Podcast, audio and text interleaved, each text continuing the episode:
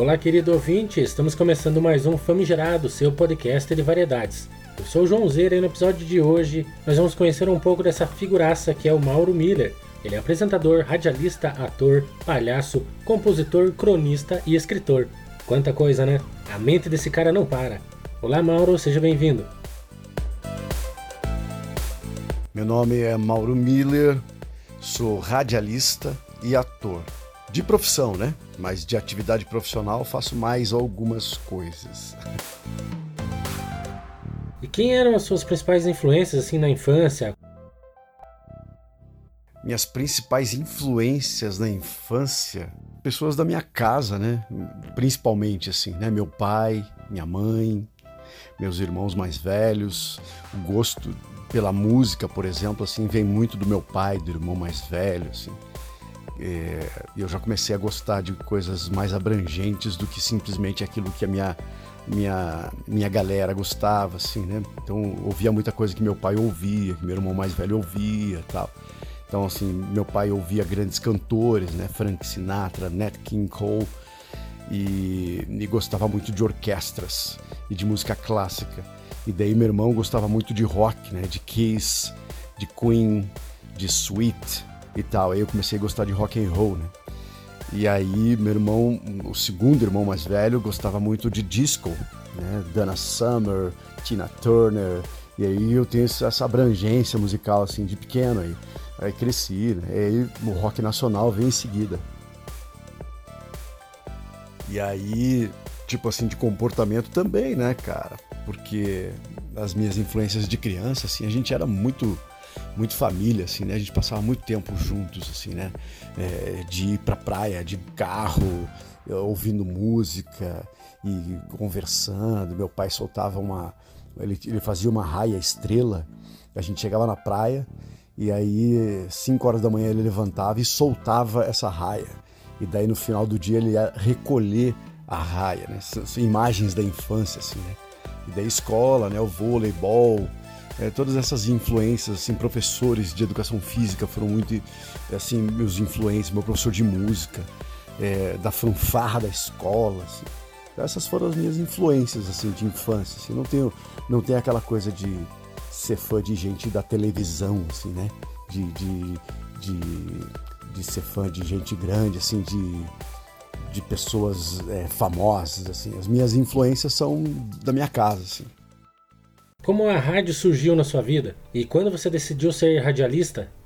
Com 14 anos de idade, eu fazia alguns trabalhos, assim, cheguei a vender de porta em porta, trabalhei numa loja de materiais de construção, ajudei meu pai, ele tinha uma pequena agência de publicidade e tal, para ganhar um troco, assim, né, para não dar despesa em casa e tal.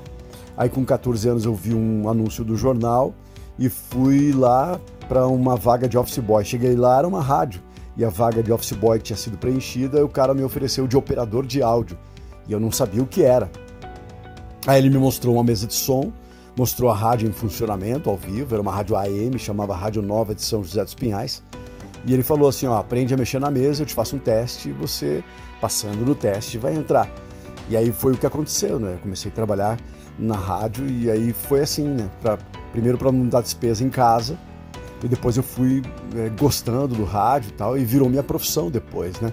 Mas no começo era muito por, por não dar despesa em casa, né? A gente vivia uma situação financeira não muito agradável lá em casa, então, assim, minha ideia era, era ter um dinheirinho para mim e dar uma mão aí, né, para pagar uma conta de luz, uma conta de água, uma conta de telefone. Contas de telefones eram muito caras tal.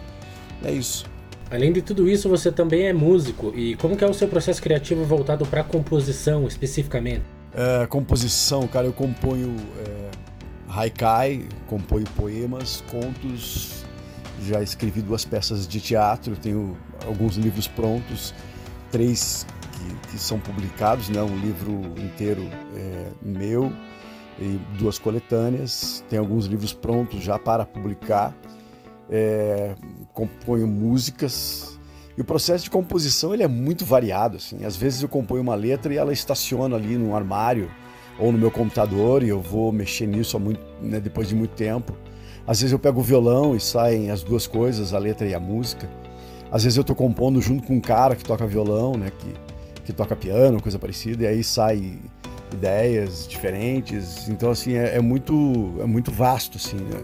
Mas normalmente eu escrevo bastante primeiro. Normalmente eu escrevo bastante. Eu sou compulsivo para escrever. Quando eu pego alguma coisa para escrever, eu não paro enquanto não terminasse. Tem livros que eu começo às 6 horas da manhã e vou até meia-noite do mesmo dia, só paro para almoçar. Assim. E eu sou, sou um cara que escreve bastante, assim. Tudo eu escrevo, tudo eu escrevo.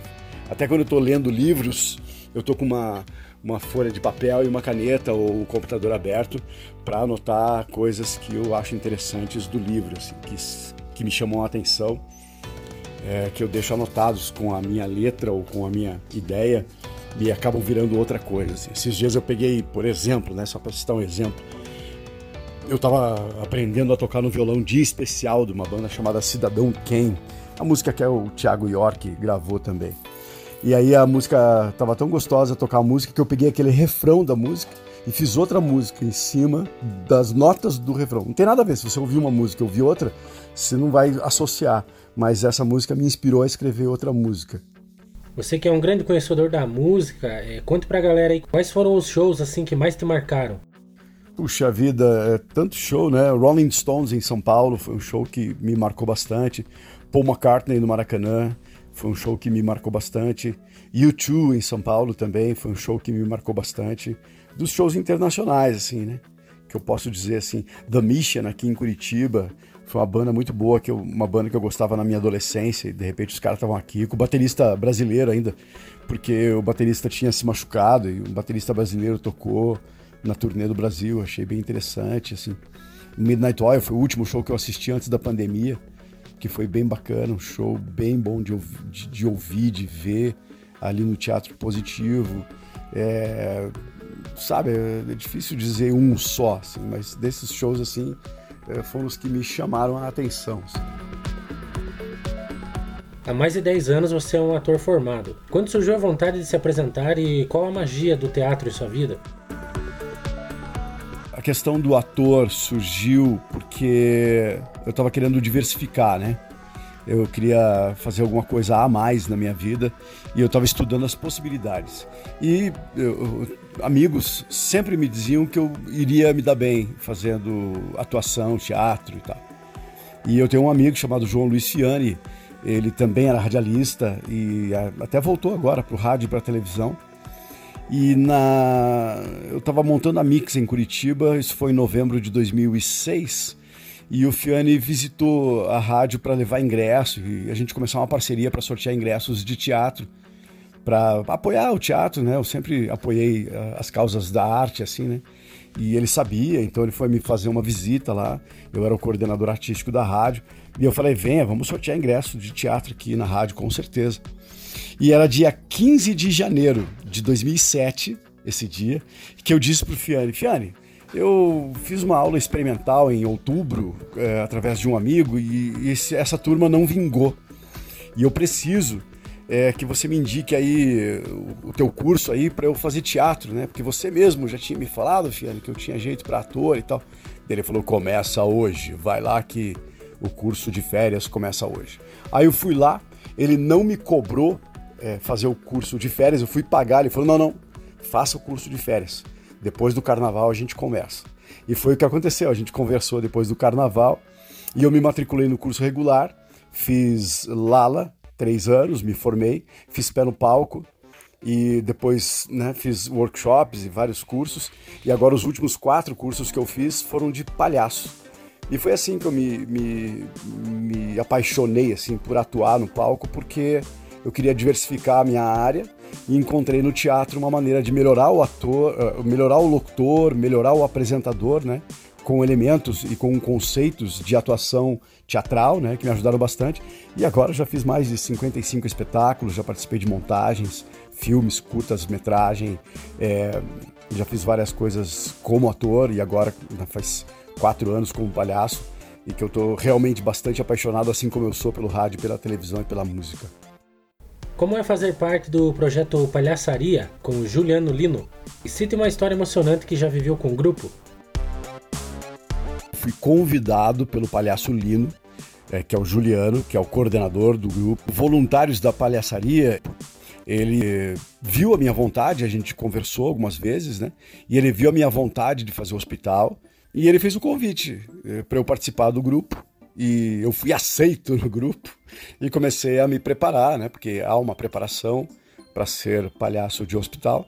A gente fez essa preparação, já fizemos as primeiras visitas e está sendo bem legal fazer. Eu gosto desse, desse lance, né? Eu gosto bastante de participar de projetos sociais. Não divulgo muito porque é um jeito meu de fazer as coisas, né? Eu não gosto de ficar fazendo esse, esse tipo de marketing pessoal não precisa ser feito, assim. Acho que é uma coisa que, né? É, a gente faz porque é, é para agradecer mesmo o retorno que a vida me dá e eu faço isso com muito gosto e com simplicidade. E é muito legal participar, muito legal, muito legal. A última visita nossa foi no Hospital Cajuru e foi uma coisa encantadora, assim. Muito legal ver como a gente muda o semblante de uma pessoa que está numa cama de hospital. E isso é muito legal, muito legal. E às, vezes, e às vezes a gente não faz muita coisa. A gente sai do quarto dizendo assim: puxa, eu podia ter feito isso, eu podia ter feito aquilo, eu podia ter feito caras e bocas, eu podia ter feito não sei o quê. E mesmo assim a pessoa vem e te agradece pelo, pelo pouco que você fez, né? Porque ali é um, é um, é um ambiente muito pesado, né? Então a gente vem para aliviar aquele momento e é muito bacana, muito bacana. Semana que vem tem mais. E é muito legal participar disso. E aí, agora, semana passada, como tem a maioria das pessoas ali não é palhaço, né? É, somos em seis no grupo, eu dei uma aula de palhaço para treinar improviso, que foi bem interessante. Foi a primeira vez que eu dei uma aula na minha vida, assim. Foi uma aula de improvisação usando conceitos de ator e de palhaço que foi bem interessante. Uma história emocionante no grupo, ah, cara, é, assim, cada quarto é uma história emocionante, né? Tem uma, uma senhora descendente de, de libaneses que ela ficou tão feliz, mas tão emocionada e tão é, vibrante, assim, ela estava com um filho, e aí no filho falou assim, ah, eu conheço você da TV, né? Que a gente tá com o nariz, tá com a máscara, né? Tá fantasiado de palhaço, né? Fantasiado não, né? A gente tá com a persona do palhaço é, preparada e montada.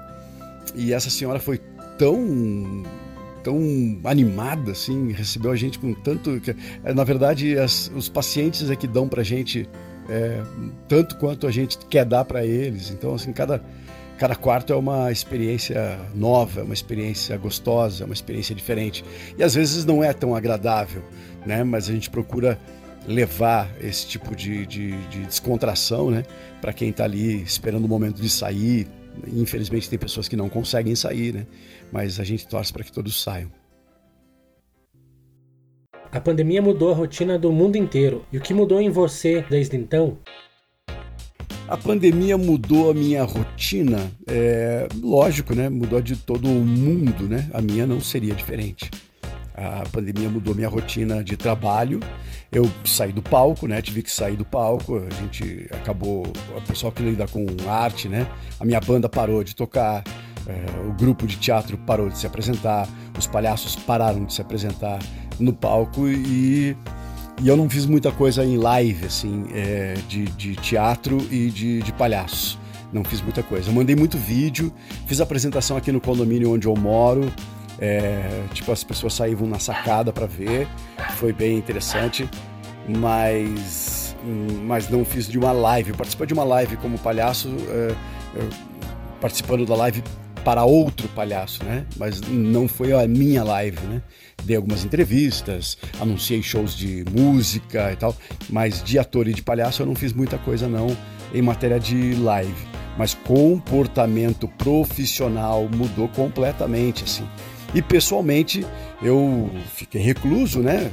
Isolamento social, eu peguei a Covid também, né? Fiquei uns 15 dias lá é, isolados e tal. E eu aproveitei, aproveitei demais, assim, aproveitei demais para estudar mais, para ler mais, para me preparar mais para, né? Ó, quando parar a pandemia, eu quero estar preparado para fazer outras coisas. E realmente isso aconteceu. É, eu li muito, eu estudei muito, assisti muito, é, me comuniquei muito e fiquei assim aproveitando esses momentos reclusos assim, é, em família, logicamente também, né? Eu, minha filha e minha esposa, a gente também é, teve aqueles momentos é, que a gente pôde aproveitar mais, né? Então eu procurei ao máximo é, usufruir desse momento é, que foi a pandemia para coisas positivas, porque eu sou uma pessoa muito otimista, assim, e gosto bastante é, de aproveitar qualquer coisa que me passa, né? Tipo, me dão um limãozinho, eu tento fazer a melhor limonada que eu posso. Qual o perrengue mais curioso que viveu antes de uma apresentação de teatro, um programa? Qual o perrengue mais curioso que você viveu antes de uma apresentação de teatro? Puxa vida. Uh, eu fui expulso de um grupo. é, sou amigo deles até hoje, dá para falar sem problemas assim. Eu cometi um erro com eles e eles decidiram me expulsar do grupo. E eu admiti o erro, pedi desculpas, mesmo assim, eles me tiraram do grupo. E a última apresentação foi muito estranha, assim, porque era uma apresentação ali no Curitiba Comedy Club que já estava marcada, estava armada, e eu fui expulso do grupo na quarta-feira e no sábado, na sexta-feira, se não me engano, uma coisa assim, três dias antes. E no dia eu fui convidado a me retirar, né? Então o dia da apresentação foi muito complicado, assim, né? Porque éramos amigos, né? Que estávamos em, em, em, em guerra, né? Estávamos em uma situação delicada, assim. E daí a última apresentação, assim, teve um discursinho de cada um dos dois, né? Que, que me tiraram do grupo, assim. E foi muito engraçado, porque eu não tinha vontade de falar nada, assim. Eu tava meio chateado com eles, né? É, e eles falaram, falaram, falaram. Aquela coisa, ó, é que nem aquele negócio que os caras do, do The Voice fazem, né? Você canta muito bem, mas a gente vai te tirar. A gente não virou para você. Então eles, né, ó, você é muito bacana, muito legal, que fique a nossa amizade, não sei o quê. Tarará, tarará. E eu achava que o meu erro, e pelo fato de eu ter descoberto o erro, fui eu que descobri o erro e contei para eles: ó, eu cometi um erro eu fui numa negociação do grupo. E aí eu cometi um erro, eu pedi desculpas e eu fui mandado embora, assim. Então ficou um clima muito ruim, assim. Mas eu não me lembro de um perrengue, de uma coisa ruim, assim, que aconteceu. Teve uma vez que eu estava encenando uma peça chamada O Berço da Malandragem, é, e que a atriz passou mal é, entre cenas e ela estava nos bastidores. Eu ia entrar em cena com ela. E ela estava passando mal, passando mal, passando mal, ela respirou, entrou em cena e deu certo, assim. Essas coisas acontecem é, não com bastante frequência, né? Mas a gente dá um jeito. E uma vez que deu um branco no meio da cena, assim, é, seis personagens à procura de autor, do Luigi Pirandello, e eu estava no meio da cena e eu esqueci, me deu branco da fala.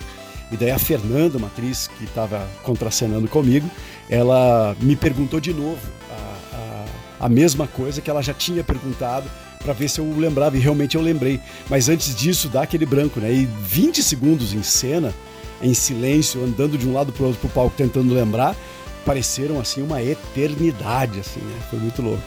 É, essas coisas acontecem, né? E a gente tem que fazer o máximo para respirar, se acalmar, né? E, e, e, seguir em frente, porque o show não pode parar, né? E foi legal. Então, galera, minhas redes sociais é Mauro Miller, se escreve Mauro Mueller com dois L's, sem trema. E tem aí tudo, né? Tem YouTube, tem Instagram, tem Facebook, tem Twitter, tem tudo. Tudo que vocês procurarem ali. Tem o meu blog também, que é blogspot.com, mauromiller.blogspot.com. Ali são meus textos. E eu emplaquei 180 mil visitantes no meu blog, que eu estou bem feliz só para ler textos, né? Haikai, conto, poemas, é bem bacana. Então, tô aí no show de bola às 11h15 da manhã na Rede Massa, SBT, e nos palcos por aí. Em abril tem o Festival de Teatro de Curitiba, estou participando da mostra. Estou participando do Fringe com a peça Adão e Eva, escrita numa adaptação de um texto de Machado de Assis, com a adaptação de João Paulo Godinho e grande elenco. Estarei lá. Então vão no teatro, prestigiem o teatro, assistam peças, assistam, assistam, assistam. Muito obrigado pelo convite aí, um abraço. Sem palavras, grande mestre, o dinossauro da comunicação paranaense. Obrigado mesmo, Mauro. Agradecemos assim por confiar, por acreditar e contribuir aqui com o Famigerado. Espero que você ouvinte tenha gostado. Famigerado Podcast vai ficando por aqui. Um grande abraço e até a próxima.